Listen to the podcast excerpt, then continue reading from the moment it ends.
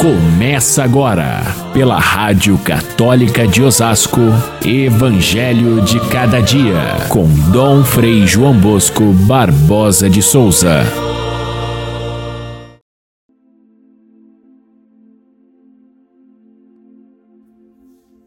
Dizia Jesus ao chefe dos fariseus que o tinha convidado: Quando deres um almoço ou jantar, não convides os teus amigos, nem os teus irmãos, nem teus parentes, nem teus vizinhos ricos. Estes também poderiam convidar-te e isso seria para ti uma recompensa. Convida, sim, os pobres, os aleijados, os coxos, os cegos, e então serás feliz, porque não podem te retribuir, e tu receberás a recompensa na ressurreição dos justos. Caríssimos irmãos e irmãs, ouvintes do nosso Evangelho de cada dia, não deixa de ser uma palavra estranha essa de Jesus, dizendo ao fariseu que o tinha convidado a almoçar: não convide os vizinhos ricos, nem os parentes, mas convida os pobres. Jesus está diante dos seus opositores, dos seus opositores mais ferrenhos, aqueles que procuravam pegá-lo numa contradição para poder condená-lo. Mas Jesus não tem medo disso e ele fala a verdade de Deus e, portanto, nada do que possa acontecer contraria aquilo que ele já de antemão posicionou-se, falando da sabedoria de Deus. Ele está numa refeição, e essa refeição é a mesma da semana passada, que nós vínhamos acompanhando no Evangelho de São Lucas, no capítulo 14, em que ele dá diversas lições. Ele passa a sua sabedoria para, diante dos, dos seus opositores mais ferrenhos, aqueles que queriam condená-lo, aqueles que queriam condená-lo por alguma palavra contraditória. Jesus fala da sabedoria que lhe vem no coração, a sabedoria de Deus, e portanto não tem medo de dizer aquilo que ele pensa, mesmo que isso choque aquelas figuras que o convidaram. A lição do sábado passado, nós vimos ainda, foi aquela que Jesus condenava os fariseus e os mestres da lei porque eles tinham toda aquela competição para ficar no primeiro lugar, no lugar de maior destaque nas uh, ocasiões em que estavam juntos nas festas ou nas refeições. E, e Jesus então diz que isso é vergonhoso quando alguém o dono da festa lhe manda sentar no último lugar, quando, ao contrário, alguém que se senta no último lugar e é convidado a vir mais para cima, isso é, é, é enobrecedor. Aqui, Jesus hoje se dirige ao chefe que, que o havia convidado, portanto, é um recado direto àquele que estava promovendo aquele almoço. E essa proposta é estranha porque é, como que você pode justificar isso? Convidar não os parentes, não os vizinhos, mesmo que sejam os vizinhos ricos, e convidar os pobres, convidar aleijados, cegos e coxos para essa festa que você vai fazer na sua casa. Bom, a linguagem de São Lucas, ela fala simbolicamente de duas coisas muito importantes. Primeiro, como se trata de uma refeição, a referência básica é a mesa eucarística. Ele está falando não para os fariseus e para os mestres da lei, mas está falando para os discípulos que se sentavam à mesa da Eucaristia e muitas vezes disputavam os lugares. E muitas vezes tinham também essa, essa mania de fazer as coisas só para os amigos. É, convenhamos que não é uma coisa tão estranha assim nos tempos de hoje.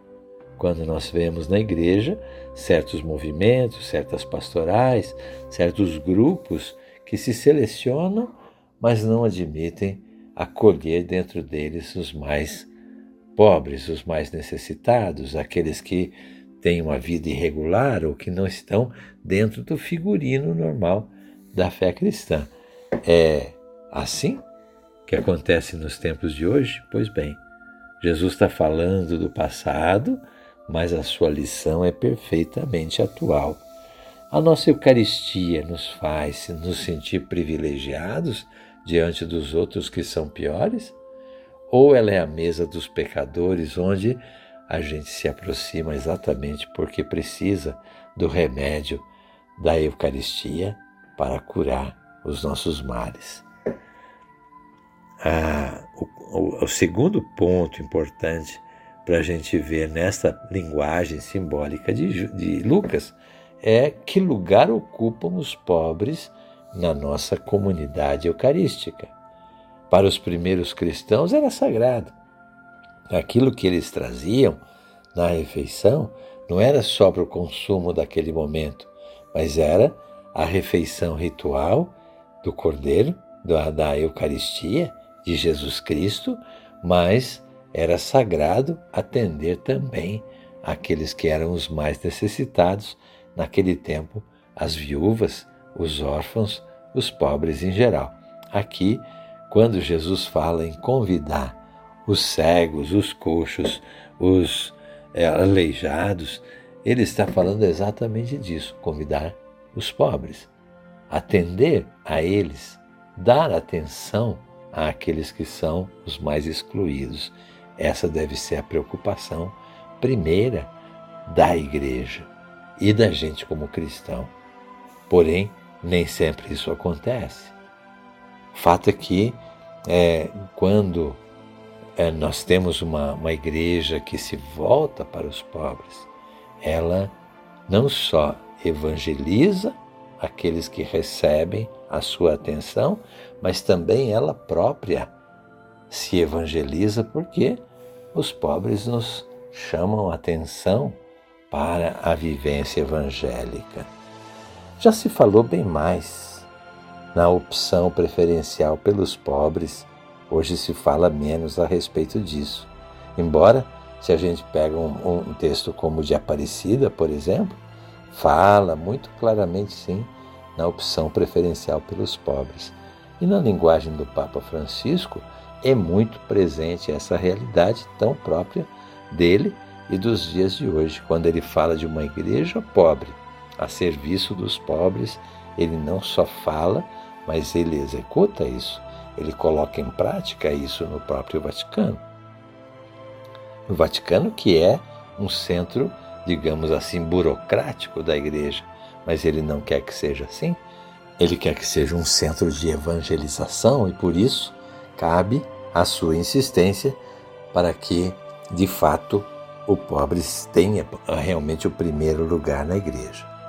O fato é que a pobreza, a miséria do mundo continua chamando a atenção e é um lugar, a gente diz um lugar teológico, um lugar que fala a respeito da preferência de Deus.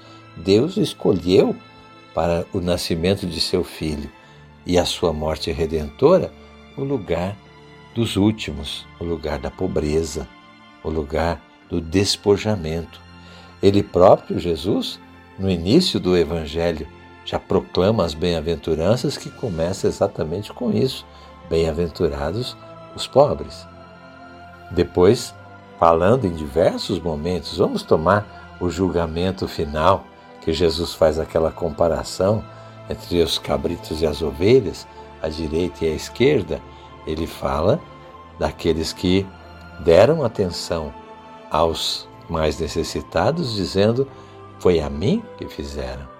E, e chama a atenção daqueles que não quiseram servir aos pobres, dizendo: Foi a mim que vocês negaram o pão, a vestimenta, a visita, a atenção. Portanto, o que Jesus diz aqui no Evangelho de hoje é perfeitamente condizente com aquilo que ele sempre ensinou e aquilo que a gente devia viver também.